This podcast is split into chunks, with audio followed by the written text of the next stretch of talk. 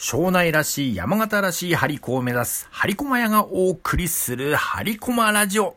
どうもご無沙汰しております。すっかり秋ですね。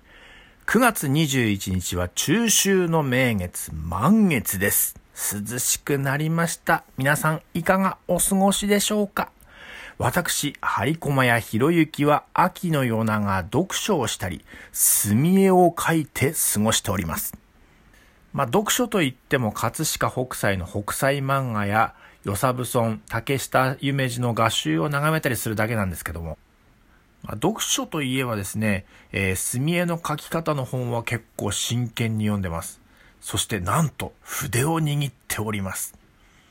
アートフォーラムや本間美術館で大先生の絵を見て刺激を受けると、どうしてもですね、俺もやってみてえなぁと、やってみるわけ、書いてみるわけなんですよね。まあ、物好きというか、なんとなくそれっぽいものが書けるともう嬉しくて嬉しくて。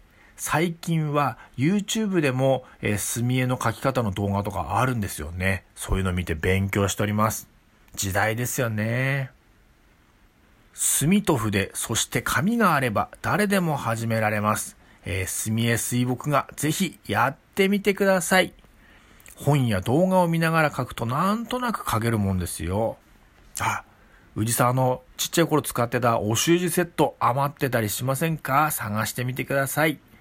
さて、庄内らしい山形らしい張り子を目指す張り駒屋が水墨画をやるとなれば、やっぱり庄内らしい山形らしい墨を描くわけですね。今、いろいろ書いています。近所を探すと、庄内にも江戸の雰囲気の残る場所がいろいろあるもんですね。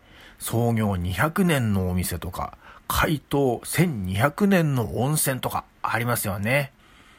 なんとなく庶民が生き生きしていて楽しそうな時代として江戸時代と、えー、大正時代がありますね。そんな雰囲気を墨絵で描いてみたいですね。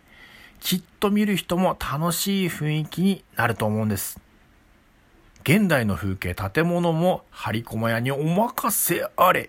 楽しい江戸時代の雰囲気にアレンジしてお目にかけましょう。もう有言実行やっちゃるで。ハリコの時もまあそうでしたね。スーパーカブのハリコやどんどん焼きのハリコなんかもそんな発想で生まれました。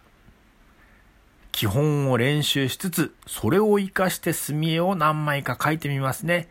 庄内らしい山形らしい墨絵、期待していてください。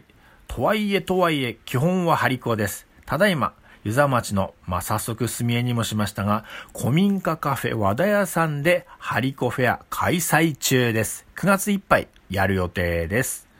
えー、梨に栗にパプリカ、そろそろ新米も出るかな農家さん忙しそうですね。湯沢町へドライブいかがでしょうか？で、帰ってきたらその見た風景を墨絵にしてみる。いいじゃありませんか。以上、張り込むやひろゆきでした。またお会いしましょう。